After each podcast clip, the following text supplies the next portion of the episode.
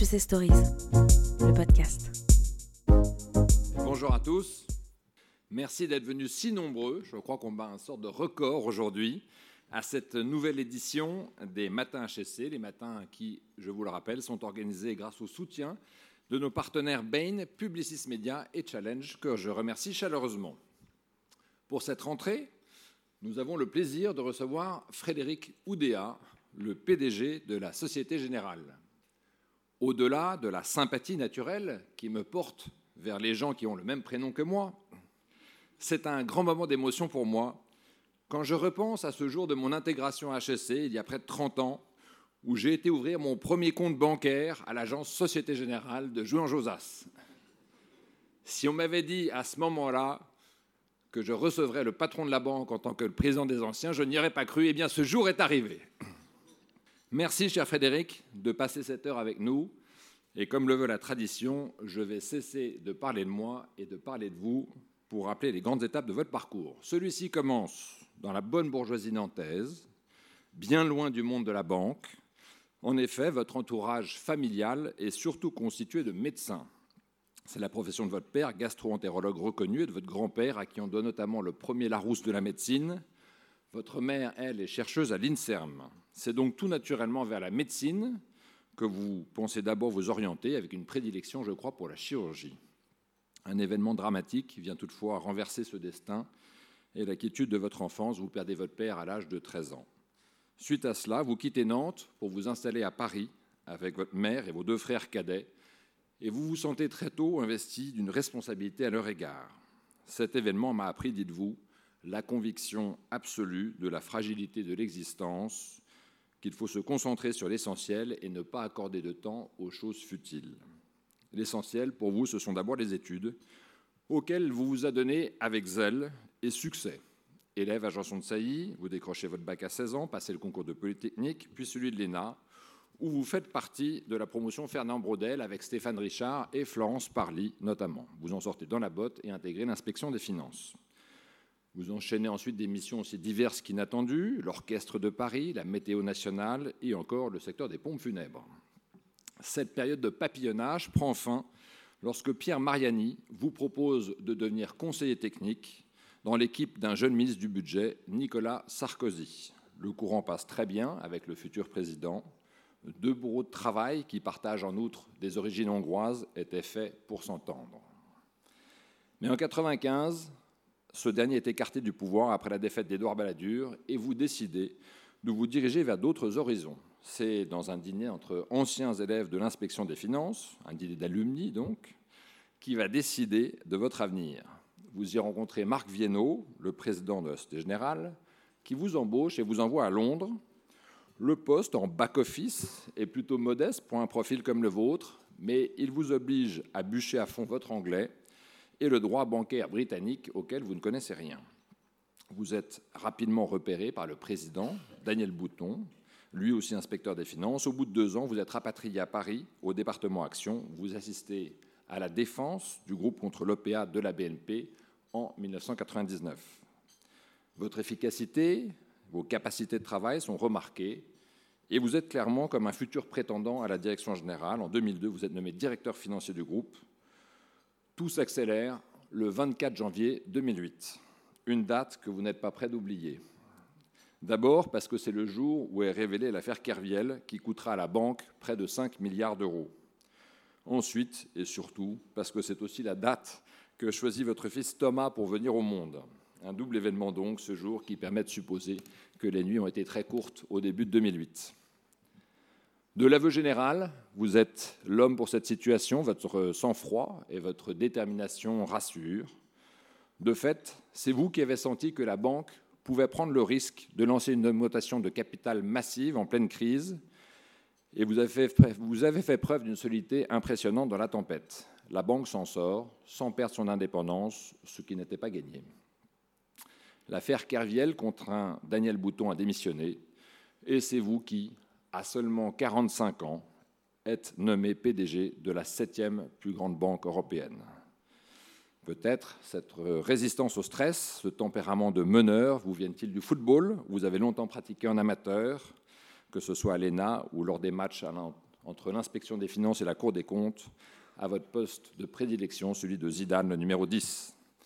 Précisons tout de même que vous avez un peu délaissé aussi les sports collectifs après une vilaine blessure au genou et surtout depuis votre mariage avec une ancienne championne de tennis, Amélie Castera, qui vous aura converti. Cela ne vous a pas empêché de faire de l'esprit d'équipe le nouveau slogan de la banque, choisi à l'occasion des 150 ans en 2014, cette armée de cette valeur que vous êtes en train de transformer l'entreprise pour faire face à la nouvelle donne du secteur, digitalisation massive, fintech, consolidation, arrivée de nouveaux acteurs issus de la technologie et des télécoms. Voilà pour le chemin qui nous mène jusqu'à aujourd'hui, et c'est toujours dans cet esprit d'équipe que je passe le ballon de rugby Société Générale à mon camarade Vincent Beaufils. Merci Frédéric Odera.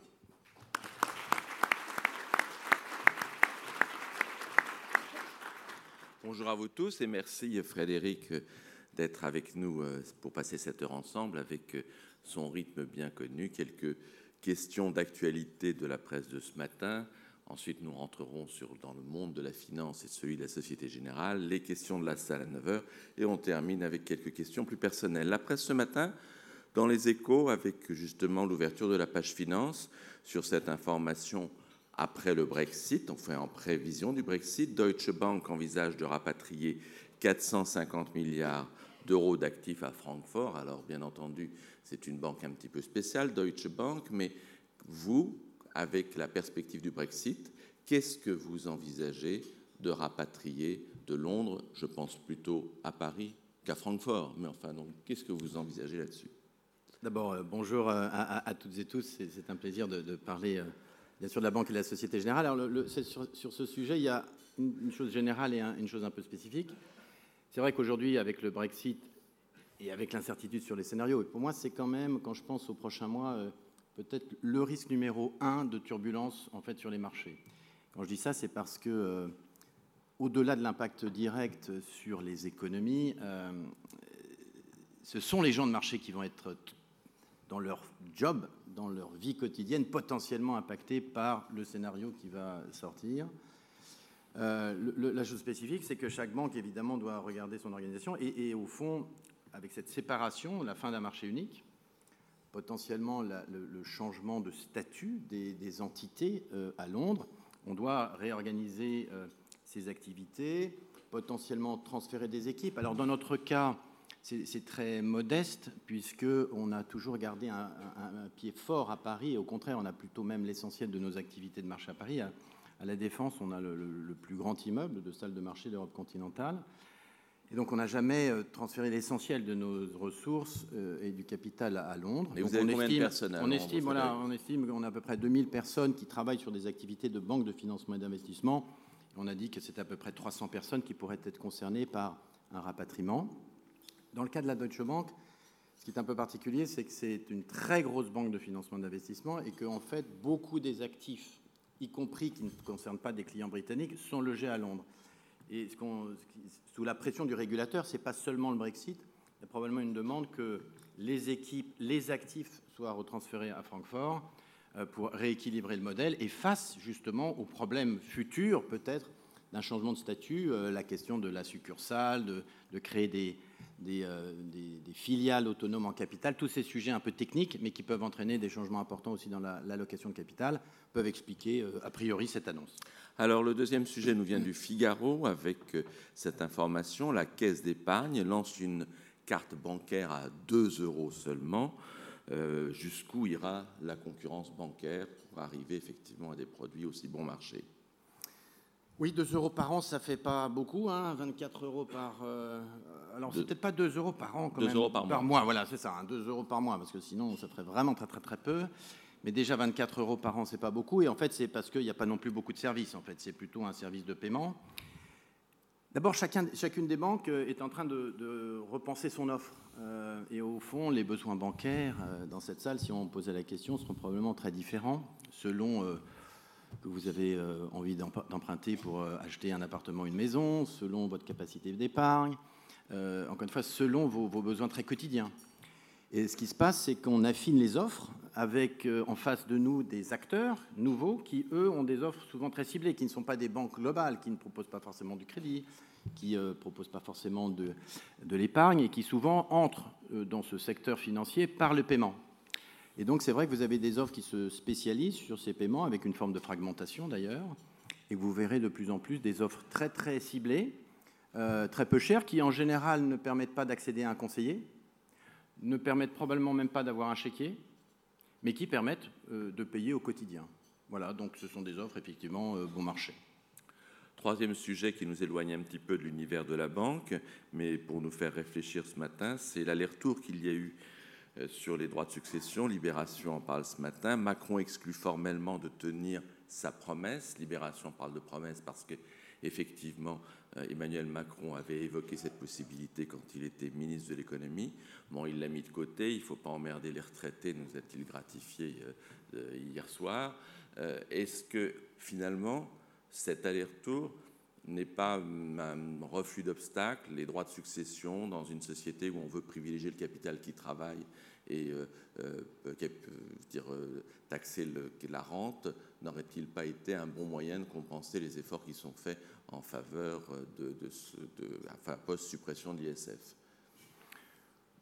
D'abord, moi, j'hésite à associer droit de succession ou succession exclusivement à capital qui dort, parce que dans, dans, bien des cas, ce qui compte aussi, vous avez une entreprise familiale, c'est dans quelles conditions vous arrivez, le cas échéant, à transmettre la participation que vous avez, majoritaire ou minoritaire, euh, à, vos, euh, enfants et, potentiellement, euh, le cas échéant, bien sûr, garder, garder le contrôle, éviter que ce soit vendu à d'autres. Bon, sur cette question d'abord, enfin, moi je crois que le, la question, c'est au fond effectivement les, incitations, l'équilibre entre l'impôt sur le revenu, l'impôt sur les, successions. C'est difficile de regarder ce sujet de droit de succession seul, sans regarder l'architecture générale de la fiscalité. On reste dans un pays où la fiscalité est quand même extrêmement élevée de manière générale. Euh, vous savez qu'on est champion maintenant du monde de la dépense publique. Donc le premier des sujets, c'est de se dire euh, quel type de société veut-on, quel type de niveau de dépense publique, en allant un peu au-delà simplement du chiffre absolu et en réfléchissant effectivement évidemment aux services que l'on a en échange euh, de cette dépense publique, mais en ayant quand même en, tête que, l'impôt n'est peut-être pas toujours le meilleur vecteur pour développer des activités. Cet impôt, il est payé par la moitié de sa salle, même pas sur le revenu. Donc la perception, la compréhension de l'impôt est d'ailleurs pas très diffusée chez les Français par rapport même aux Britanniques. Donc je pense qu'il y a déjà un enjeu de, structure de la fiscalité, un enjeu de finances publiques, un enjeu d'équilibre des comptes. Ça, c'est le premier des sujets. Et ensuite, à l'intérieur, on a des droits de succession, à ma connaissance, qui ne sont pas spécialement élevés en France. Euh, donc je ne sais pas si effectivement euh, quelle aurait été la proposition de la République en marche. Est-ce que ça aurait été euh, de baisser ou d'augmenter? Le, président, le, président, le président ne veut pas entrer dans cette logique, probablement aussi parce qu'il a d'autres chantiers plus prioritaires. Hein. Je veux dire, il n'y a pas que ce chantier-là, il y a le chantier de la formation professionnelle, il y a le chantier de l'indemnisation chômage. Ça me paraît aussi un choix qui est potentiellement pertinent de se concentrer sur les sujets essentiels pour la dynamique du marché du travail et l'économie. Peut-être qu'il il réserve ça pour un deuxième mandat, sait-on jamais? Enfin, il a dit que de, sous sa présidence, on n'ouvrirait pas le chantier. Donc, sous sa présidence, ça peut durer dix ans. Hein. Ok, dernier point, les défis de Benjamin Smith, nouveau pilote d'Air France KLM, euh, un portrait du monde hier soir. Est-ce que ça a une importance qu'une grande entreprise française soit dirigée par un patron non français? Moi, je crois que ce point de vue-là, il faut. Euh, d'abord, il y a plein d'entreprises françaises qui, ont été, qui sont d'ores et déjà, qui ont été dirigées par des patrons étrangers, de même qu'il y a beaucoup d'entreprises étrangères dirigées par des patrons français. Euh, prenez l'exemple de Sanofi, prenez l'exemple d'AXA, prenez l'exemple un peu plus ancien de, L'Oréal, donc ça n'est pas une première. Et, de même, il y a des Français qui réussissent très bien, vous le savez, dans les entreprises étrangères. Et donc avant tout, c'est la compétence. On est dans un monde où c'est avant tout la compétence aujourd'hui qui, euh, qui doit être mise en avant. Alors pourquoi ça, fait un peu plus de bruit? Je pense que c'est parce que c'est une entreprise à capital public qui euh, est particulièrement sensible aussi sur le plan social. C'est une première, effectivement, d'avoir un étranger. Il vient de l'industrie. Euh, en l'occurrence, je ne le connais pas, mais il a un, un bon pédigré. Il vient de l'industrie, a de l'expérience la seule chose, c'est en tout cas, moi je considère en termes de management, il faut de toute façon essayer d'avoir en priorité les ressources internes pour succéder à un directeur général. Je pense qu'une entreprise quelque part qui va bien, est capable d'avoir en son sein des successeurs. Et quelque part, peut-être, le fait d'avoir voulu faire venir quelqu'un de l'extérieur, c'est aussi lié au changement à réaliser. Euh, le conseil d'administration a peut-être considéré que c'est venant de l'étranger quelqu'un qui euh, irait, euh, n'hésiterait pas à mettre en place tous ces changements nécessaires au sein d'Air France. Dernier clin d'œil de l'actualité qui n'était pas dans la presse, puisqu'on l'a appris en se réveillant ce matin. vous qui connaissez bien la Chine, la décision de Donald Trump de mettre en place effectivement euh, la première série de, taxes est quelque chose qui vous préoccupe énormément ou est-ce que vous pensez qu'on est toujours dans une stratégie où chacun montre ses muscles? Bah, D'abord, moi je trouve que c'est quand même la, grande affaire. Enfin, quand vous parlez à, des chefs d'entreprise dans le monde aujourd'hui, euh, la grande affaire, c'est euh, cette tension, cette rivalité entre les États-Unis et la Chine. Et jusqu'où ça peut aller, sachant quand même qu'il me semble au total que, la Chine est un tout petit peu quand même en position de faiblesse et, peut-être effectivement dépendant beaucoup euh, des exportations qu'elle réalise aux États-Unis, euh, est un peu en position de faiblesse, mais ce bras de fer peut durer. Euh, et, on verra s'il n'est que tactique ou s'il débouche vers des choses effectivement plus problématiques pour l'économie. Et puis en creux, pour moi, la deuxième grande sujet, c'est qu'est-ce que fait l'Europe ensuite? Et, l'Europe c'est vrai, est en position là de ce point de vue de faiblesse. Euh, L'Europe n'a pas beaucoup avancé en 2018, euh, malheureusement. Euh, on aurait pu espérer plus. Je pense qu'il il commence à y avoir une prise de conscience chez, en tout cas un certain nombre de gouvernements européens de, l'écart qui se creuse et la nécessité de, réagir au-delà de, de, ces tensions et d'un monde qui est en train d'éclater où il n'y a probablement plus de coordination euh, multilatérale et juste des bras de fer et des tensions bilatérales. Euh, savoir comment l'Europe peut peser elle-même, comment elle peut montrer ses propres muscles. Euh, et, les muscles de chacun des pays, on sait, ne sont pas très forts, donc il faut y arriver à être plus unis. Et puis aussi derrière, comment réagir à la montée en puissance d'un certain nombre d'acteurs. Je pense évidemment dans tout ce qui est nouvelles technologies et le digital. Comment est-ce qu'on peut éviter de ne faire que subir la constitution et, l'influence et euh, la stratégie d'un certain nombre d'acteurs extraordinairement puissants, qu'ils soient américains ou chinois. Et donc ça, pour moi, c'est le sujet numéro un des prochaines années. On n'a pas toutes les réponses. Et vous nous disiez il y a quelques mois dans Challenge que vous craigniez que l'Europe avance à la vitesse d'un escargot. Euh, c'est bien ce qui se passe aujourd'hui. C'est vraiment le sujet. C'est-à-dire que euh, intrinsèquement, cette construction, euh, elle, est complexe. Elle, est complexe à gouverner, elle est complexe à piloter. Et ce que je redoute, c'est qu'effectivement, elle, avance peut-être, elle avance peut-être dans la bonne direction, mais elle, avance à un rythme trop lent. Et on est dans un monde où les choses s'accélèrent. Et, ça, il faut vraiment que les, gouvernants des pays le comprennent. Ça commence, mais ça reste tout de même assez lent. Et la capacité de manœuvre avec les élections européennes à venir aussi risque d'être assez faible dans les tout prochains mois. Je précise au moment d'entamer la deuxième partie euh, sur la finance, ce que vous pouvez, si vous ne voulez pas attendre 9 heures, d'ores et déjà poser des questions en regardant le, numéro auquel envoyez vos SMS sur la petite brochure là-dessus. Alors, ce monde de la finance, je ne vais pas dire qu'il a fêté samedi dernier les 10 ans de la crise, euh, mais on a, la chance de vous avoir là. Est-ce qu'on peut être rassuré? Est-ce que, dix ans après Lehman, il n'y aura pas de nouvelle crise de cette ampleur. D'abord, oui, pas, on n'a pas fêté l'événement. Euh, c'est quand même euh, des événements, si vous voulez, qui restent dans notre chair. Hein. ces moments de, tension extrême. il faut savoir que ça, marque. et, en tant que directeur général du groupe, moi, j'en garde fondamentalement donc la trace et, la mémoire. Je crois vraiment. Alors ensuite, euh, si vous voulez, sur ce monde bancaire, euh, toutes sortes de gens s'expriment. Euh, des gens qui connaissent le sujet, des gens qui le connaissent moins. Bon, bref, vous avez encore, c'est assez amusant, des, avis très très différents sur ce sujet. Il n'y a pas encore un consensus total. Mais j'aime les témoignages, par exemple, d'Adair Turner, qui a été un, régulateur, le régulateur britannique, en pleine crise, et, et qui, au fond, décrit quelque chose qui me paraît assez exact, c'est-à-dire que les banques, qui ne sont qu'une partie du secteur financier, hein, le secteur financier c'est beaucoup plus que les banques, les banques, à la suite de la crise financière, effectivement, euh, ont dû s'adapter à, des changements réglementaires profonds pour justement éviter que dans la prochaine crise financière euh, pour les sauver. Et pourquoi est-ce qu'on pense sauver les banques? C'est parce que les banques, d'une part, collectent des dépôts. Ça, c'est quelque chose de fondamental. La collecte des dépôts, la protection de ces dépôts, derrière, c'est la sécurité au fond des économies. Et deuxièmement, parce que les banques sont quand même le vecteur principal de financement de l'économie. Donc une banque qui va mal, un secteur bancaire qui va mal, dans beaucoup de pays, c'est quelque chose de très problématique pour les gouvernants. Et donc, euh, l'idée, ça a été de dire, il ne faut plus, dans la prochaine crise, que les banques, si elles sont en difficulté dans une crise financière, aient besoin de faire appel aux contribuables.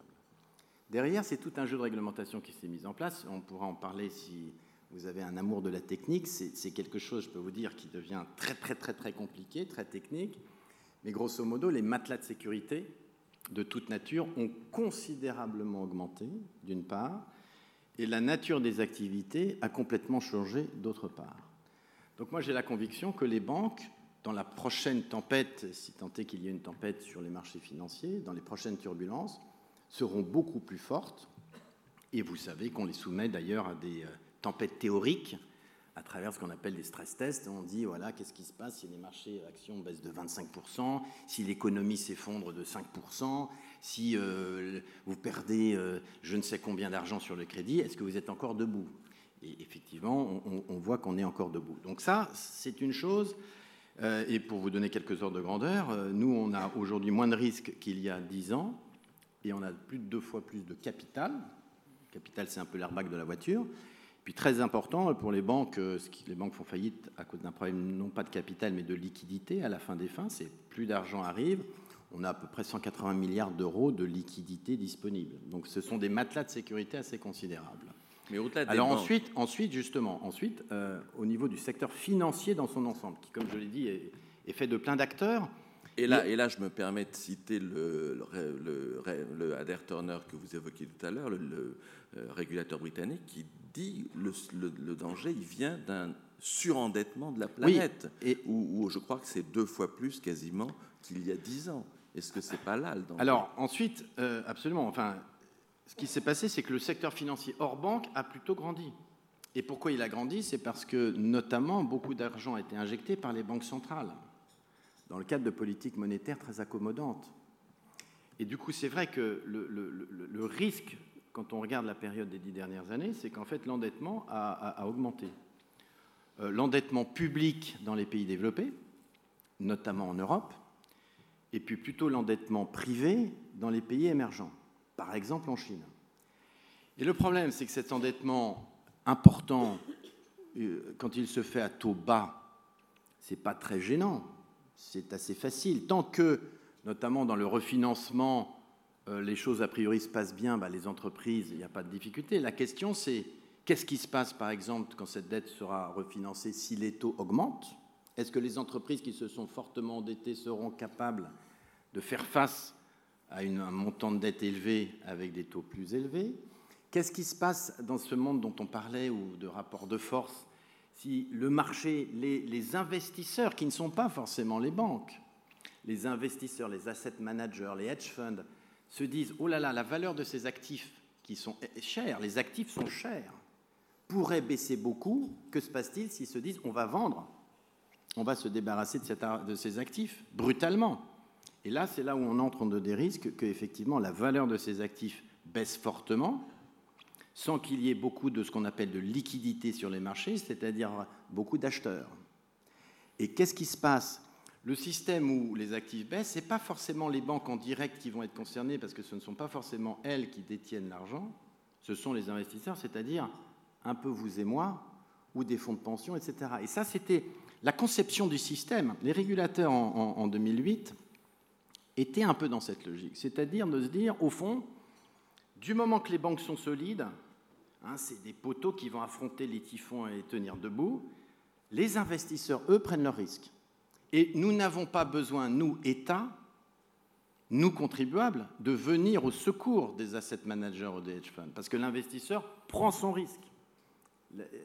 Ça, c'est une vision peut-être un tout petit peu théorique, en tout cas au sens où, s'il y avait des corrections de marché importantes, je pense qu'il y aurait des effets euh, potentiels macroéconomiques, ne serait-ce que par les effets de richesse vous perdez, et surtout aux États-Unis par exemple, hein, les Américains perdent leur patrimoine, ça va se traduire probablement par des réactions différentes sur leur consommation, sur leur épargne.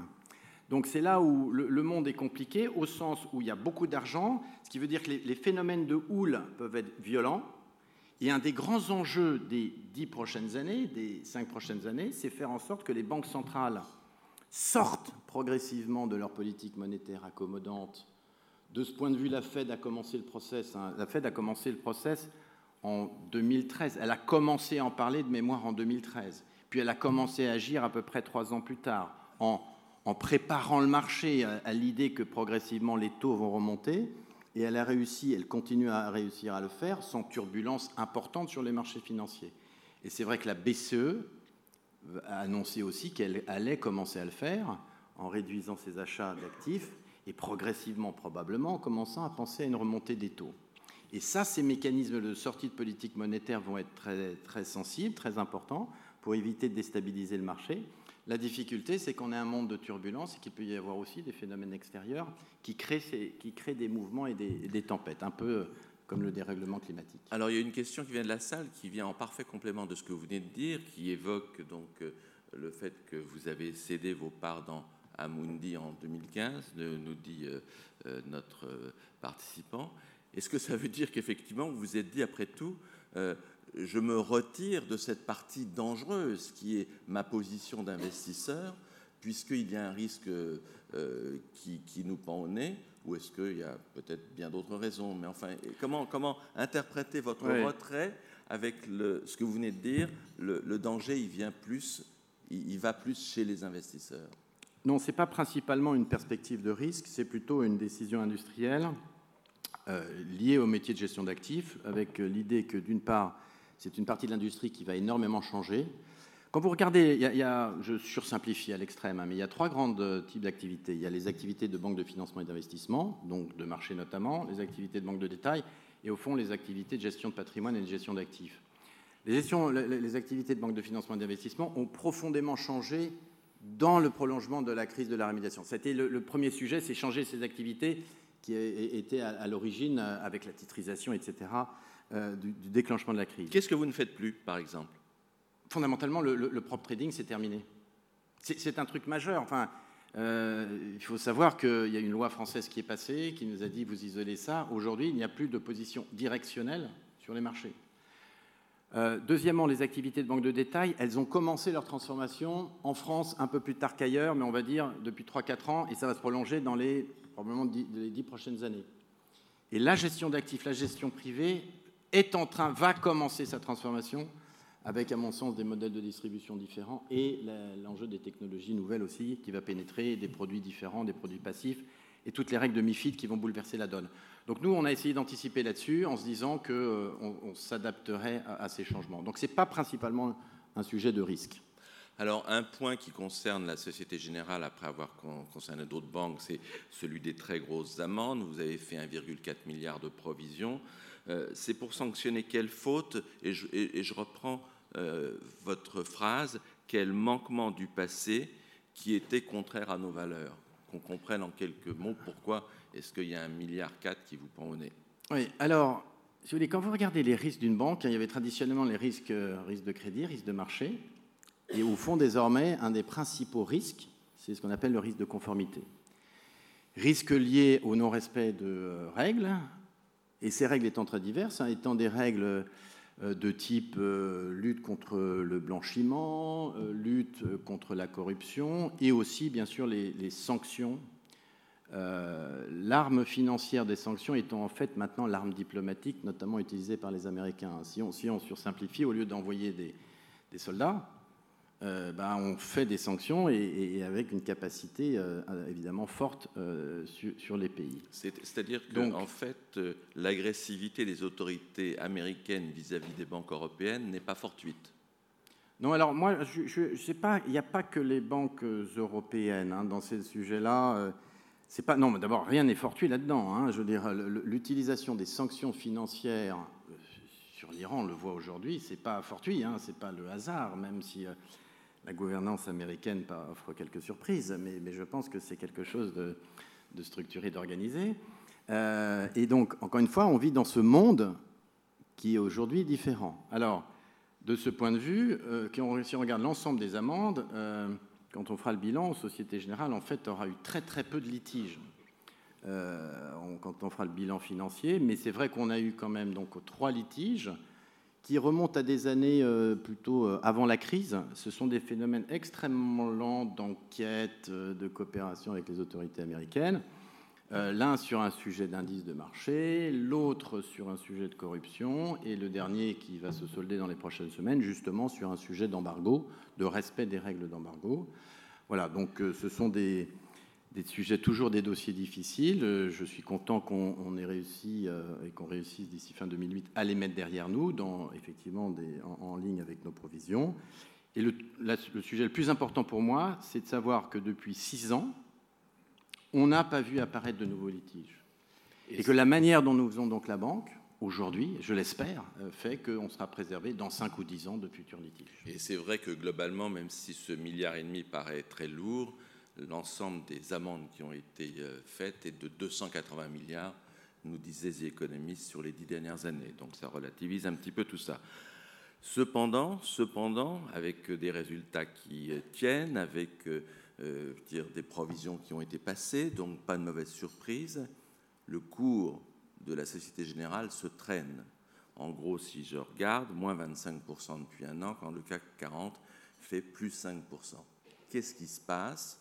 Est-ce que c'est la banque? Est-ce que c'est la Société Générale? Est-ce que c'est une crainte euh, du fait que vous ayez une transformation importante à faire? Alors d'abord, quand vous regardez le secteur bancaire européen depuis le début de l'année, tout le monde est à moins 20. Et à vrai dire, on fait un peu mieux que le secteur depuis le début de l'année. Et tout le secteur est affecté. Pourquoi? Parce qu'il y a effectivement aujourd'hui, c'est plutôt des sujets macroéconomiques, des tendances de fond qui l'emportent. Il y a peu de discrimination et euh, fondamentalement, c'est le sentiment que justement l'Europe est probablement notamment engluée dans une période de taux bas pour plus longtemps que prévu. Et les taux, c'est un vrai sujet. C'est euh, euh, probablement le paramètre d'environnement le plus important. Nous avons par exemple en banque de détail en France des bons volumes de crédit mais euh, le revenu baisse à cause des taux. Et ça, c'est un phénomène absolument majeur. Ensuite, il y a des craintes plus spécifiques sur l'Italie, euh, sur la Turquie, sur, sur ce secteur bancaire européen qui est probablement plus exposé que le secteur américain sur ces pays. Donc il faut continuer, il faut continuer dans, la durée à, travailler. Et effectivement, euh, je pense que ce qui est fondamental de comprendre, c'est que nous sommes dans une transformation radicale de nos business models et que ça n'est pas toujours simple d'expliquer au marché euh, comment ça fonctionne. Moi, j'ai fait un test euh, récemment, ça m'a surpris. Je suis beaucoup dans la technologie moi-même aujourd'hui. Je travaille concrètement avec des informaticiens. Donc, je me trouvais devant huit investisseurs. Je leur expliquais ça, comment on change les méthodes. Et je leur disais, mais dites-moi, vous, vous est-ce que vous avez déjà assisté à une méthode, euh, à une séance de développement agile? Il n'y en avait pas un seul. Et je pense qu'il y a un vrai retard aujourd'hui alors ce retard, il sera probablement comblé progressivement. Il y a une pédagogie qui commence sur les transformations digitales et au fond, qui va savoir être un tout petit peu plus agile, un peu plus euh, rapide dans cette course à l'adaptation. Mais le marché, il est, euh, il est très très en retard dans cette compréhension et à nous de lui permettre de mieux comprendre et probablement de tirer plus long parce que le problème du marché, c'est qu'il résonne euh, entre le trimestre et 2-3 ans. 2-3 ans, ce n'est pas de la stratégie, c'est presque des mouvements tactiques. Comme je le disais, on est probablement engagé là dans 7 ans de transformation, 7-10 ans, pour tirer les pleins bénéfices des investissements informatiques que nous faisons. Est-ce que le marché vous sanctionne aussi parce que euh, vous êtes des banques avec une forte présence d'agences ou est-ce que vous en êtes de ce point de vue-là à la Société Générale dans une transformation qui requiert des fermetures d'agences et des suppressions d'emplois? Le marché, euh, les actionnaires, euh, ils comparent les, marchés européens au fond et se disent euh, quels sont les marchés européens les plus agiles, quels sont les, marchés européens qui ont bougé le plus vite. D'une manière générale, le marché français n'est pas celui qui s'est adapté plus vite. Vous avez des marchés européens comme aux Pays-Bas, en Scandinavie, qui ont fermé beaucoup plus d'agences beaucoup plus vite, avec des changements de comportement des consommateurs qui ont été beaucoup plus rapides, en partant aussi probablement d'une relation différente avec la banque. Par exemple, sur les découverts, aux Pays-Bas, il y a pas les découvertes qu'on peut avoir, les négociations, etc. Donc il y a une densité de relations traditionnelles avec euh, les, banques en France qui fait probablement que le consommateur français change moins vite. Derrière, je pense qu'on est effectivement, d'après ce qu'on regarde, probablement la banque qui est en train de bouger le plus vite dans l'adaptation de son réseau. Euh, quand on regarde un point de départ 2014, c'est de facto nous qui nous adaptons, euh, probablement le plus vite. On ferme 100 agences par an. Et on part de l'idée que, on le voit, on le mesure aujourd'hui, vous allez, j'imagine, beaucoup moins en agence. Ce serait intéressant d'ailleurs de faire le test. Si je vous demandais de lever le bras, si vous avez été en agence euh, au cours des six premiers mois de l'année, de facto, on voit que les clients y vont beaucoup moins. Et ils y vont pour des moments importants. Ils y vont euh, quand il y a peut-être un prêt immobilier à mettre en place ou quand il y a un conseil en épargne. Dès lors que ce n'est pas tous les jours quand même qu'on met en, place un prêt immobilier ou qu'on a besoin d'un conseil en épargne, à ce moment-là, la densité des agences euh, peut s'adapter. On n'est pas obligé d'avoir une agence à 300 mètres de son, lieu de travail ou de son domicile, comme dans le passé, où on dépendait d'aller en agence pour... Euh, retirer de l'argent, déposer un chèque, etc. Aujourd'hui, toutes ces transactions, vous pouvez les faire sur le mobile. Les virements se font entièrement sur application mobile aujourd'hui. Deux tiers des virements internationaux se font sur application mobile. Donc il y a toutes sortes de services au quotidien qui ont d'ores et déjà basculé dans des canaux numériques et vous allez beaucoup moins en agence. Et du coup, il faut effectivement qu'on adapte notre dispositif. On ne va pas regarder des agences vides avec des conseillers qui attendent sans fin le client c'est pas très très motivant. Il faut qu'on adapte nos coûts parce qu'on est aussi dans une bataille euh, à la baisse des tarifs. La, révolution technologique, qu'est-ce qu'elle permet de faire? La révolution technologique, pour moi, permet d'offrir un meilleur service, beaucoup moins cher. Et en fait, c'est les consommateurs qui vont en bénéficier. Boursorama, qui est, vous le savez, la leader de la banque en ligne en France, c'est la banque la moins chère et c'est elle qui a de très loin le meilleur Net Promoter Score bien net Promoter Score. Alors, Net Promoter Score, c'est euh, une mesure un peu traditionnelle de satisfaction client, hein, euh, inventée d'ailleurs par, par Bain de mémoire. Et donc, euh, cette mesure, elle est chez Boursorama infiniment supérieure à tous les réseaux traditionnels. Donc Boursorama, c'est non seulement la moins chère, mais celle qui satisfait beaucoup plus ses clients. Ça, c'est une réalité qui concerne aujourd'hui un million et demi de clients, qui va en concerner 2 millions d'ici fin 2019 et plus euh, euh, demain. Donc, ça montre bien que grâce aux nouvelles technologies, on sait apporter un service, en tout cas aux particuliers. Hein, le monde des entreprises est différent, de très bonne qualité, très adapté à beaucoup de clients, pas à tous. Il faut aussi que ceux qui souhaitent toujours avoir un service incarné puissent accéder à ce type d'offre mais en tout cas, le monde est en train de changer. et donc, il y a une pression sur les tarifs. Boursorama gagne beaucoup de clients, mais Boursorama perd de l'argent. Boursorama, si j'arrête de dire je conquiers des clients, Boursorama gagne immédiatement de l'argent. Si Boursorama sait gérer 2 euh, millions de clients avec le même effectif et le même système d'information, c'est une puissance opérationnelle qui n'a rien à voir avec celle des réseaux. Donc c'est une vraie révolution industrielle. Hein, là, c'est des modes de production radicalement différents. Et ces modes de production vont aussi, bien sûr, se diffuser dans les réseaux traditionnels à travers une offre qu'on appelle multicanal, incarnée avec moins d'agences, mais également avec ce type de dispositif. Vous avez vu l'arrivée d'Orange Bank euh, dans la banque digitale? Dans, dans, la, Très honnêtement, Aujourd'hui, non. C'est-à-dire qu'il y a un foisonnement de nouveaux acteurs, il y a une certaine fragmentation de l'offre. Je rappelle que ça concerne aussi les particuliers. N'oublions jamais, parce qu'on est toujours un peu euh, nombriliste, donc euh, quand on pense banque, on pense d'abord à son, sa consommation en tant que particulier, en tout cas la plupart d'entre nous. N'oublions pas le monde de l'entreprise, des professionnels, des commerçants, qui est la moitié du revenu de banque de détail en France. Ça, c'est fondamental. Et euh, n'oublions pas que les nouveaux acteurs, en général, en général, ne s'adressent pas à ce type de clientèle. Beaucoup des acteurs nouveaux, dont Orange Bank, s'adressent aux particuliers. Sur le secteur des particuliers, il y a une multitude aujourd'hui de nouveaux acteurs. Un jour, euh, probablement les GAFA aussi. Hein. c'est ça pour moi la, la, vraie menace. Quand je pense au monde de demain, si vous voulez, euh, je ne peux m'empêcher de penser à 5-7 ans. Vous aurez peut-être tous votre assistant vocal et vous direz, tiens, j'ai vu une voiture que je trouve belle, euh, et vous tournerez peut-être votre assistant vocal en disant quel est le crédit consommation le moins cher aujourd'hui sur le marché pour acheter cette voiture. Vous voyez que ce type d'interrogation, ce type euh, de relation changera, désintermédiera la banque. Et c'est ça le point fondamental. Et quelque part, pour y répondre, il faudra être le moins cher possible, le plus performant. C'est là où euh, Boursorama, par exemple, est une arme de guerre. J'anticipe sur une question de la salle d'un de nos participants. Les barrières à l'entrée du monde bancaire liées à la régulation des marchés à ce jour empêche les GAFA d'investir le monde bancaire. Jusqu'à quand cette barrière existera-t-elle? Je ne pense pas que les barrières à l'entrée existent aujourd'hui sur les particuliers, justement. C'est là, c'est là où il y a la capacité pour des nouveaux entrants à entrer sur ces marchés. Les barrières à l'entrée pour les particuliers sont assez faibles. Et les nouvelles technologies permettent justement d'entrer sur ces marchés à moindre coût. En revanche, les barrières à l'entrée sur ce qui concerne les grandes entreprises, les entreprises, les marchés sont beaucoup plus élevées.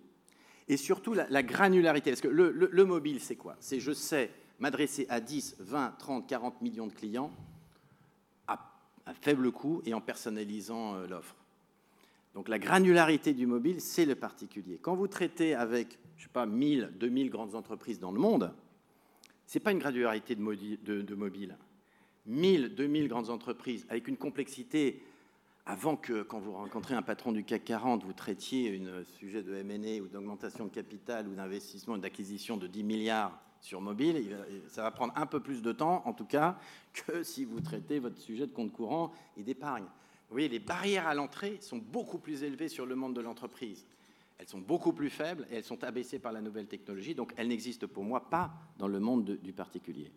Alors, question de la salle, en commençant par celle de nos amis de Bain. Un micro est ici. Merci, c'est à vous.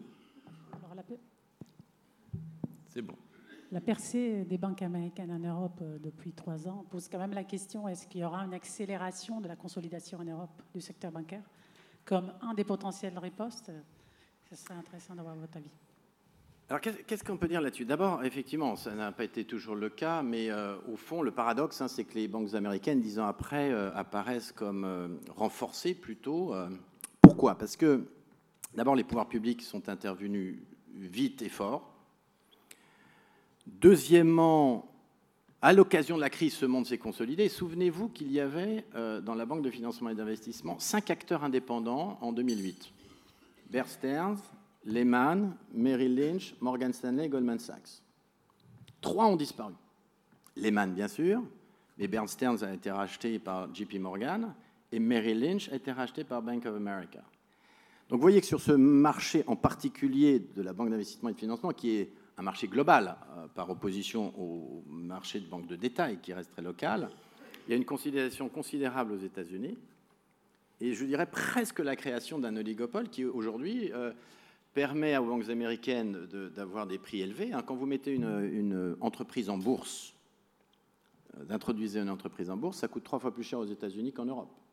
Quand vous émettez une obligation, c'est un produit un peu de base, c'est à peu près 30%, 30 plus cher aux États-Unis qu'en Europe. Et avec en plus une réglementation américaine qui a refermé la porte sur les étrangers, sur les banques étrangères, qui a durci la réglementation sur les banques étrangères. Donc sur ce marché qui représente 50% des volumes à peu près dans le monde, vous voyez qu'il y a eu quelque chose de très structurel qui est arrivé. Et puis troisième point fondamental, comme je le disais, c'est que la Fed a commencé la normalisation de sa politique monétaire euh, il y a trois ans, et que les taux qu'ils soient courts ou longs, sont aujourd'hui d'abord plus négatifs. Nous, on continue à, quand on dépose notre cash dans notre compte courant, euh, une banque, c'est un compte courant à la Banque Centrale Européenne. Hein. Quand on dépose notre argent, les liquidités en cash, ça nous coûte, on paye. On paye 0,4%.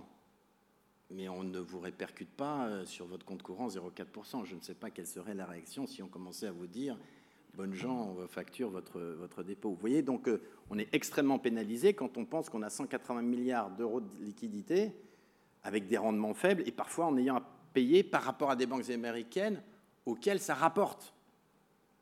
Les taux sont désormais, ne sont jamais devenus négatifs et sont, euh, sont, désormais de plus en plus élevés. Donc un environnement qui est très différent et beaucoup plus favorable, en particulier sur la banque de détail. Donc face à ça, l'Europe, en dehors du fait que l'environnement euh, est, moins favorable sur les taux, en plus l'Europe s'est lancée dans une construction qui n'est pas terminée, euh, qui est cette fameuse union bancaire. On s'est lancé dans la construction, euh, on a mis des fondations avec un gendarme unique à Francfort. Bon, ça, il existe, ça fonctionne à peu près, à peu près, on va dire. il y a un deuxième pan qui est ce qu'on appelle la résolution, alors la résolution, c'est justement s'assurer, être absolument sûr que chaque banque est capable de résister à la crise. Donc on nous fait par exemple rédiger nos testaments. Nous sommes une banque, euh, toutes les banques rédigent des testaments.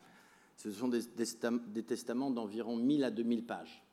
C'est des testaments qui permettent à un régulateur en 48 heures de prendre la main, si jamais il y avait une crise, de prendre le contrôle et euh, si la crise s'est déclenchée le vendredi soir, le lundi matin, de rassurer le monde en disant voilà, je suis euh, en train de diriger la banque, euh, on va vendre aussi, on va faire ça, et bonnes gens, il n'y a plus de crise. Donc tout ça avec les matelas de sécurité, etc. Et puis, il y a un dernier pan qui n'avance pas beaucoup, qui est le cas échéant d'avoir une solidarité dans les mécanismes nationaux de protection des dépôts. Au-delà de cette construction Là, le problème, c'est qu'il n'y a pas de consensus sur c'est quoi la forme du secteur bancaire européen à 10 ans. Il n'y a pas de vision stratégique, il n'y a pas de consensus. Faut-il des grandes banques? Faut-il que des petites banques? Euh, Faut-il des banques qui soient plutôt gérées encore de des logiques domestiques Ou est-ce qu'on bascule vraiment dans une logique européenne? D'un gouvernement à l'autre, d'une entité de régulation à l'autre, il y a des avis différents. Et donc ce paysage ne favorise pas ce qui serait nécessaire à terme et ce qui doit arriver, à mon avis, qui correspond à cette vision plus intégrée du marché. Moins de banques, des banques vraiment européennes. Aujourd'hui, il y a encore une fragmentation et une absence de consensus. Voilà, donc c'est vrai qu'une des réponses, ce sera des effets de taille dont les Américains bénéficient et dont j'espère que les banques européennes pourront bénéficier dans 5, dans 10 ans, quand on aura progressé dans cette vision d'un marché intégré. Pour l'instant, ce n'est pas le cas. Donc ce qui se passe, que vous verrez, c'est des plus petites opérations. Nous-mêmes, on le fait. Par exemple, on a, vous l'avez peut-être vu, acheté les activités de marché de Commerce Bank, de, ce qu'on appelle les commodities et l'énergie, où chaque acteur se dit que je, sur quoi je veux être compétitif, sur quoi je veux investir. Et bien entendu, là, des acteurs sortent d'activités, les vendent, euh, quand ils considèrent qu'ils n'ont pas la taille critique, la capacité à être compétitifs. Et c'est plutôt ce type de jeu que vous verrez dans les prochains trimestres. Et est-ce qu'on verra comme type de jeu euh, la création d'une grande banque européenne entre Société Générale et Unicredit, comme le réclame le marché ah non, alors justement, d'abord, le, marché, ne le réclame pas. C'est la, la, presse qui, voilà. Euh, voilà qui vibrillonne. bon, quand vous voyez. Enfin, c'est complètement dans la logique de ce que vous venez de nous dire il y a une minute.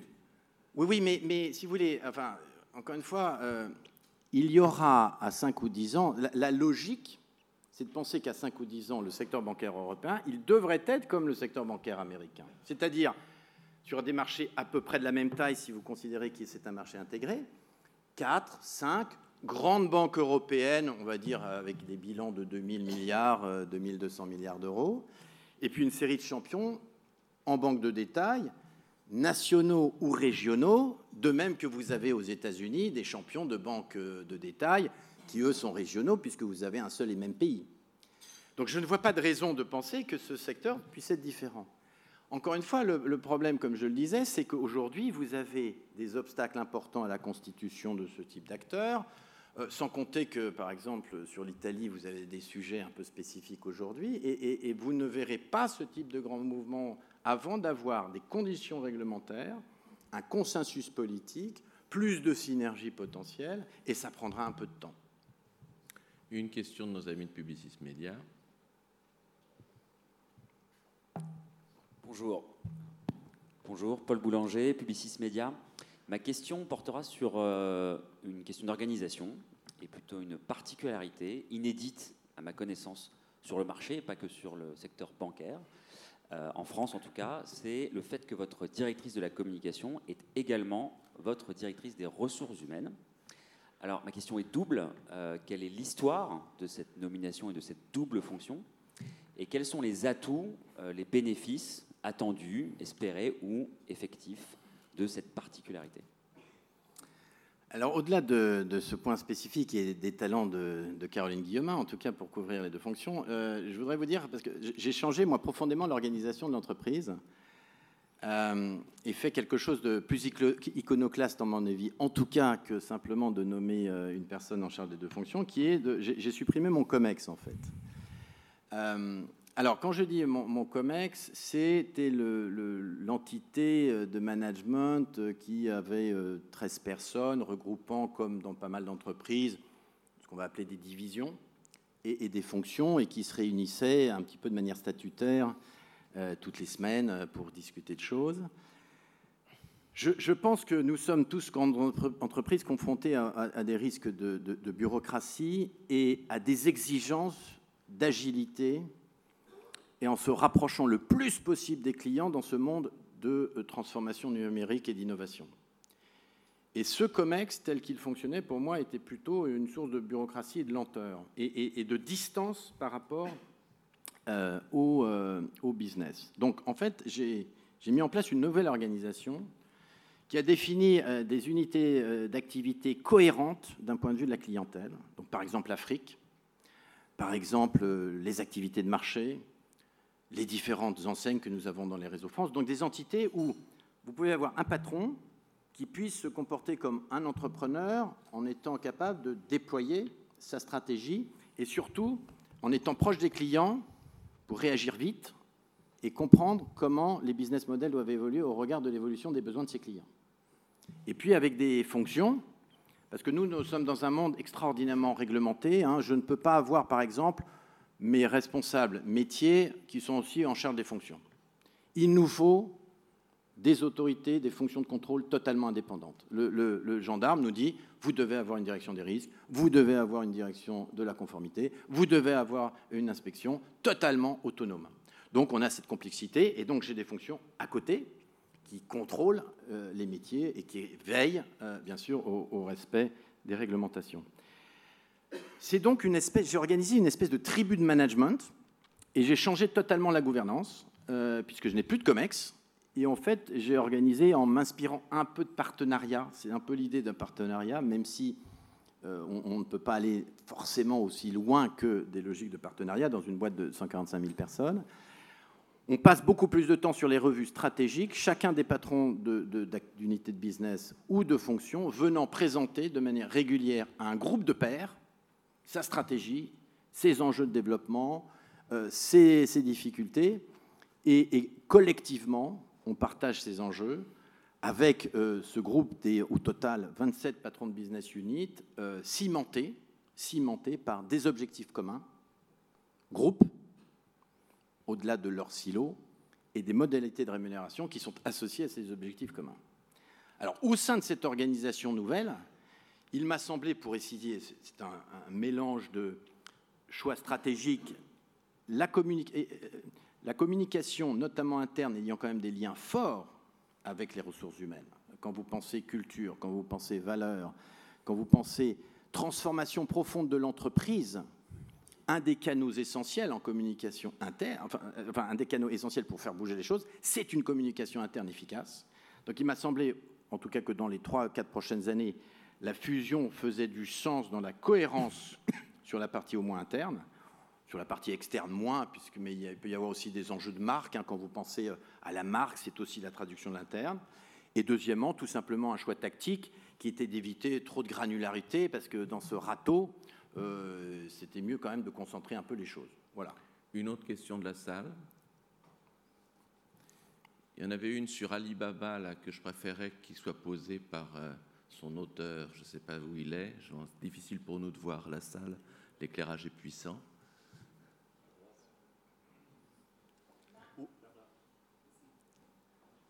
Au, premier semestre 2018, un, classement a été établi qui annonce que Alibaba est devenu, au travers de sa filiale Ant Financial, avec 150 milliards de capitalisation, la dixième banque mondiale. Qu'est-ce que cela vous inspire? Je crois que c'est en Chine, en fait, que vous avez euh, le développement le plus rapide de nouveaux acteurs utilisant les nouvelles technologies dans les services financiers, notamment dans les paiements. Vous avez Alibaba, d'une part, qui est une plateforme de marché à l'origine, qui ensuite a développé des services financiers. Et vous imaginez bien à quel point, si vous connaissez parfaitement les, flux euh, commerciaux entre une boîte et ses clients, vous pouvez ensuite très facilement greffer des services financiers, que ce soit de crédit, en gérant les données, ou par exemple de collecte de dépôts, euh, en mutualisant des tout petits dépôts, hein, parce que L'idée, euh, ça a été de dire, euh, de proposer aux paysans chinois, y compris jusqu'à l'équivalent, je crois, de 0,75 euh, euros, d'agréger tous ces 0,75 euros et à l'échelle chinoise de se présenter avec 6 milliards d'euros de collecte face aux grandes banques chinoises pour négocier un taux intéressant que le, petit paysan chinois tout seul avec ses 0,75 euros n'aurait jamais eu. Puis vous avez un deuxième acteur qui est tout aussi puissant, qui est euh, WeChat, Tencent, qui est parti, lui, d'un plutôt un réseau social type Facebook, mais qui est encore plus utilisé par les entreprises comme un vecteur aussi professionnel. Le truc fondamental, c'est que c'est utilisé aussi comme un, un espèce de réseau interne professionnel et qui lui aussi a développé euh, des, réseaux, euh, des systèmes financiers grâce aux données et en développant aussi des, modalités enfin, liées euh, aux pratiques chinoises spécifiques. Donc ces entreprises ont grandi très vite avec une capacité d'accéder à ce marché chinois gigantesque. Mon sentiment en fait aussi, c'est qu'ils ont un avantage assez décisif sur la gestion de données. Ces acteurs-là sont connectés euh, aux fichiers de la police, aux fichiers de la Banque euh, de Chine et vice-versa. Ce que je veux dire, c'est un écosystème qui repose beaucoup sur une capacité technologique euh, assez phénoménale, mais s'appuyant sur les données, les scoring, etc., etc. Et on le sait, aujourd'hui, peut-être la mise en place aussi de, de scorings sociaux qui servent aussi les intérêts du gouvernement. Donc ce sont des acteurs très puissants est-ce que ce sont des acteurs qui pourront aisément se déployer à l'étranger? Ça reste à voir. C'est possible. Je crois qu'il y a une annonce là, peut-être. Euh, non, c'est un autre acteur chinois qui, face à la pression, justement, veut aussi aller en Grande-Bretagne. Il est possible que ces acteurs commencent à regarder euh, le Japon, euh, l'Inde, etc. L'Afrique, peut-être.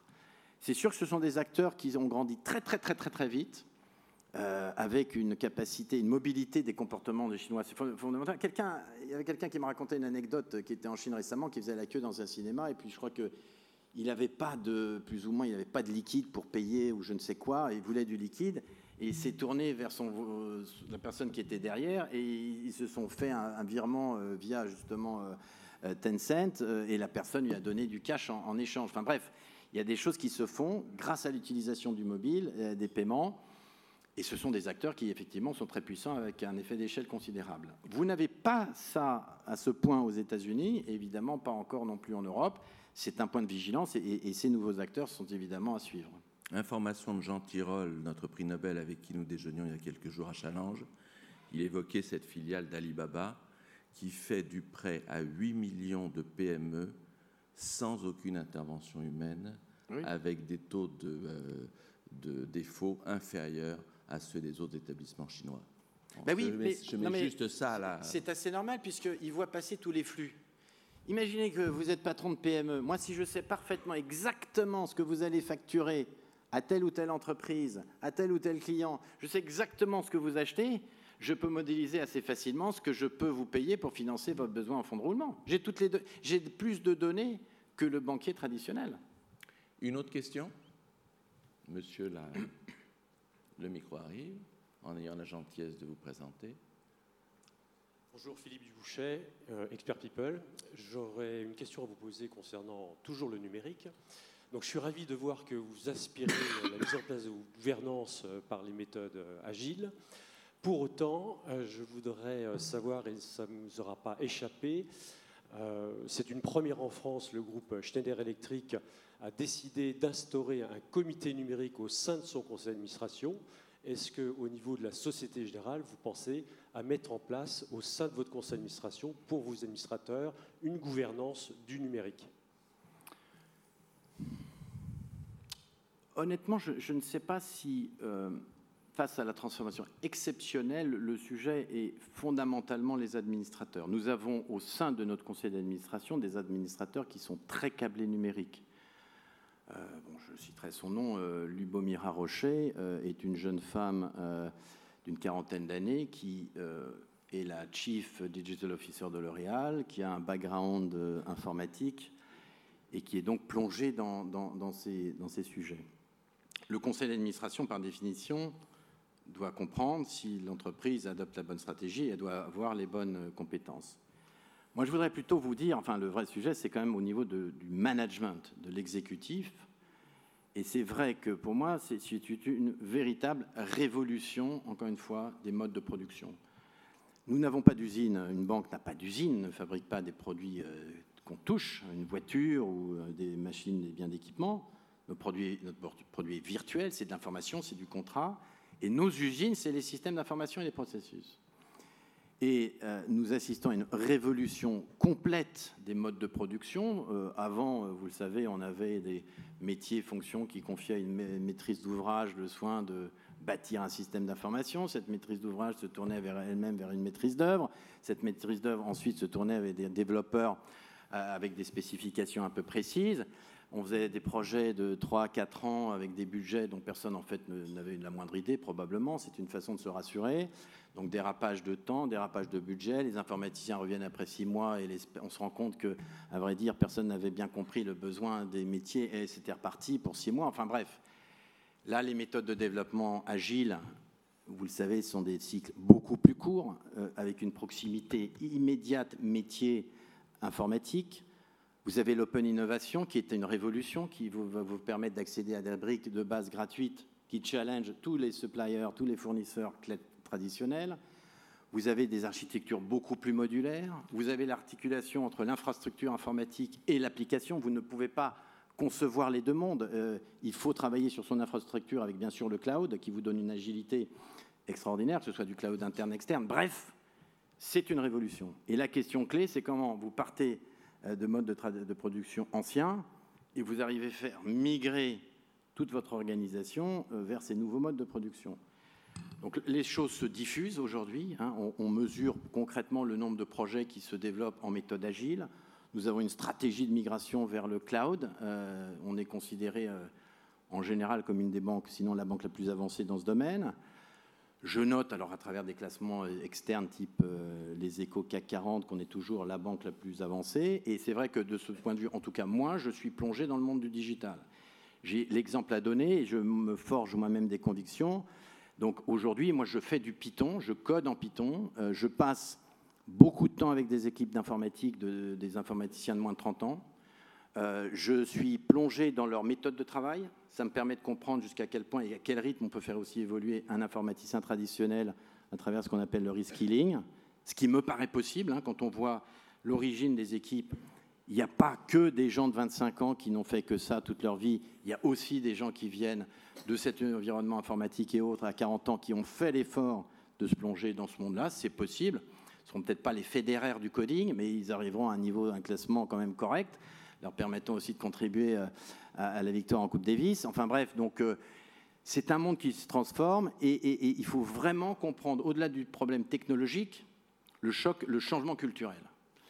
Voilà, et donc derrière, on travaille aussi bien sûr avec des fintech, etc. Euh, etc. Frédéric, juste un point par rapport à votre engagement personnel. C'est une question d'un des participants qui avait déjà entendu, je crois que c'était à l'université du MEDEF, cette volonté que vous aviez de coder. Comment faites-vous, dit-il, tout en gérant une entreprise de plus de 145 000 personnes. Bah, Si vous voulez, moi, je, gère mon temps au, millimètre. Je mesure le temps que je passe à rencontrer les clients, je mesure le temps que je passe en management, je mesure le temps que je passe en communication, et donc, j'ai réorienté mon temps. J'ai fait moins de choses en déléguant au maximum toute une série de choses à mes équipes, euh, et je passe plus de temps avec les informaticiens. Cet après-midi, je passe une heure et demie avec une équipe euh, pour faire du codage. La première réunion que j'ai eue en 2018, le 2 janvier à 9h, c'est deux informaticiens de moins de 30 ans pour établir mon programme informatique. notre ressource rare, nous, en tant que dirigeants, c'est notre temps. Et il y a toujours une capacité à ne pas participer à une réunion, quand même. Hein, euh, on est tous happés parfois par le quotidien. Il y a une manière de gérer cette ressource rare. Et je répète, c'est fondamental euh, de comprendre ce qui se passe, de mettre en place le maximum de leviers pour changer l'organisation. Je voudrais vous citer aussi un exemple parce que j'y prends beaucoup de temps. On a lancé un projet de Startup Call, euh, ce qu'on appelle Startup Call interne, un programme interne de, création de start-up. Parce qu'il y a des talents à l'extérieur, et c'est très bien, et on travaille avec plein de start-up, en les achetant, en mettant du capital ou simplement par des contrats commerciaux, des développements en partenariat. Mais on s'est dit, il y a aussi des talents chez nous, pourquoi ne pas proposer à ceux qui veulent se lancer dans des startups internes d'y aller? Donc on a sélectionné 60, 70 startups, et j'ai voulu que chaque membre du comité de direction, il y a 60 cadres qui font partie du comité de direction, soit sponsor d'une startup. Et moi-même, je suis une startup interne. sponsor et validant avec eux le fait qu'ils vont continuer à grandir et le fait qu'on va mettre du capital d'amorçage hein, dans le démarrage de la start-up. Pourquoi je fais ça? C'est parce que je veux que aujourd'hui ceux qui sont au sommet et qui ont besoin d'apprendre, et moi j'ai besoin d'apprendre, il faut être euh, très humble. Aujourd'hui, la révolution, c'est que ceux du sommet ne savent pas. Enfin, on avait l'idée que les patrons savaient, aujourd'hui c'est l'inverse. Soit plongés dans qu'est-ce que ça veut dire de lancer une start-up, comprennent les freins internes dans l'entreprise au lancement de ce type d'expérimentation, comprennent ce que ça veut dire aussi échouer. Hein. Moi, en termes d'innovation, je retiens deux, trois trucs de base. C'est aller voir à l'extérieur. Ça, ce n'est pas, pas toujours le cas dans les entreprises. On a toujours tendance à rester dans son milieu, aller voir à l'extérieur, trouver des sources d'inspiration. Deuxièmement, expérimenter. Et troisièmement, échouer. Et ça, l'échec, c'est super difficile dans une boîte euh, française classique. Et donc, c'est une forme d'apprentissage pour qu'effectivement, nous apprenions à échouer. J'ai fait circuler à mon codir euh, il y a deux ans la lettre de Jeff Bezos à ses actionnaires qui se félicitaient de s'être bien planté, si vous me permettez cette euh, expression familière, dans un projet qui avait coûté un milliard d'euros. Alors, il ne faut pas ne faire que des échecs, hein, on est bien d'accord. Il y a un moment où il faut quand même réussir. Mais en, revanche, apprendre à échouer et enfin, trouver la solution. Et toutes les boîtes qui se sont créées, ça n'a pas été un long fleuve tranquille, hein, c'était une série de zigzags, un peu comme sur un voilier. Eh bien, il faut apprendre ça dans la grande entreprise avec des, fonctionnements beaucoup, beaucoup plus modulaires. Et ça, c'est une révolution là aussi culturelle. Donc, voyez, voyez ce qu'on fait, euh, et c'est un truc très très profond, et j'ai, parce que c'est devenu une de mes priorités, bah, j'y alloue plus de temps. Et puis c'est cette phrase que vous nous aviez dite au sommet de l'économie de challenge, on ne résiste pas à l'offensive des GAFA en restant cloîtré au 35e étage d'une tour à la Défense. Le bureau de Frédéric est au 35e étage. Non, non, j'ai déménagé. Ah bon? Ah non, j'ai déménagé justement, aussi. J'ai déménagé, je suis au 23e maintenant. Dernière question plus personnelle. Euh, Frédéric le disait, l'autre Frédéric le disait vous avez accédé tôt. À, donc, euh, il y a 10 ans, vous aviez euh, dire 45 ans à la tête de la Société Générale. on sait que vous êtes reconduit au moins jusqu'en 2023. Vous aurez 60 ans. C'est à ce moment-là que la, recrue qui est arrivée chez vous il y a quelques semaines, Sébastien Proto, prendra le job. C'est déjà prévu comme ça? Vincent, si vous me permettez, ça c'est un peu la vision franco-française aussi. non, qu'est-ce qu'une entreprise doit faire? Qu'est-ce qu'une entreprise doit faire et qu'est-ce qu'un conseil d'administration doit faire? Un conseil d'administration, s'il y a peut-être une, des deux ou trois choses les plus importantes, c'est de préparer la succession de son directeur général. Ça, c'est une tâche fondamentale. Et euh, à la suite, bah, vous le savez, du, départ de Didier Vallet, euh, quelque chose de très douloureux en début d'année, le processus de succession a dû être bâti. Un processus de succession, par définition, ne peut pas reposer sur un candidat. Euh, le, travail du directeur général, c'est de proposer au conseil d'administration une formule de management où il y aura le choix et où il y aura potentiellement plusieurs personnes qui pourront, le moment venu, quand le conseil d'administration le décidera, accéder au poste de directeur général. Et c'est ce qu'on a fait avec euh, la nomination d'une nouvelle équipe de direction générale. Je voudrais vraiment insister, parce que j'ai vu écrire, honnêtement, il y avait des apprentis euh, chasseurs de tête euh, dans, la presse, mais une boîte, pour moi, une boîte qui fonctionne bien doit générer en interne les successeurs. Je pense que c'est assez fondamental. Bien entendu qu'on peut faire appel à l'extérieur, mais en général, ça veut dire qu'il y a quand même une période de crise et qui exige une vision très très différente. Mais fondamentalement, une boîte saine, qui se développe, qui se transforme, me semble-t-il, doit générer en interne euh, ses successeurs. Et la manière dont nous faisons est très, très organisée. Nous recrutons, bien sûr, des, jeunes, et nous les faisons grandir. Et moi, j'ai toujours en tête que quand on recrute de l'extérieur, je le dis toujours, on a 50% de chances de se tromper. Et quand on fait grandir, on sait mieux qui est la personne, comment elle se comporte. Et donc, on construit des parcours de carrière. Et, je vais juste vous montrer à quel point c'est totalement organisé. Euh, Philippe Haim, qui euh, était notre directeur financier, a été nommé directeur général délégué. Son parcours, c'est ça a été banquier conseil, directeur de la stratégie, directeur financier, directeur général délégué. J'ai nommé comme nouveau directeur, et Philippe n'était pas un pur produit de la maison, j'ai nommé comme nouveau directeur financier William Cadouche. William Cadouche-Chassin nous a rejoint en 2007, d'une banque américaine. Il a commencé comme banquier conseil, directeur de la stratégie, il est directeur financier. Ces parcours-là, c'est des trucs qu'on construit, euh, mais vraiment de manière très, très organisée. Je voudrais vous prendre un autre exemple. Non, non, Frédéric, là, on a bien compris que c'était une mauvaise question de journaliste. Voilà, je la retire. et il faut maintenant que l'autre Frédéric conclue cette matinée passionnante. Merci. Merci pour ce tour d'horizon passionnant qui nous a permis de démarrer par le Brexit. Vous avez rappelé que c'était le risque numéro un sur les marchés parce qu'ils allaient toucher les gens de marché eux-mêmes. Sur 2000 personnes, je retiens quand même que 300, ça fait 15% des effectifs pourraient revenir dans la plus grande tour de la défense. On vous sent serein sur le low cost et l'offre à 2 euros qui ne met pas en question votre modèle de banque universel. Sur les droits de succession, vous passez rapidement en élargissant le débat sur le poids de la dépense publique. Sur la France, vous rappelez que ça n'est pas la première fois et que le problème n'est pas celui du passeport mais de la compétence. Et en fait, ce que vous critiquez, c'est l'absence de succession et, et vous concluez là-dessus sur cette obsession du dirigeant de préparer sa succession. La grande affaire, c'est évidemment la tension entre la Chine et les États-Unis. Et vous posez cette question, comment faire pour résister à la colonisation numérique d'acteurs ultra rapides quand on avance à la vitesse de l'escargot? On passe sur les banques, et là, on vous sent serein, et vous nous rassurez avec les 180 milliards d'euros de liquidités disponibles euh, vous rappelez que les banques sont essentielles à l'économie, elles protègent l'épargnant, elles financent l'économie, et elles ont été l'objet de toutes les attentions des régulateurs.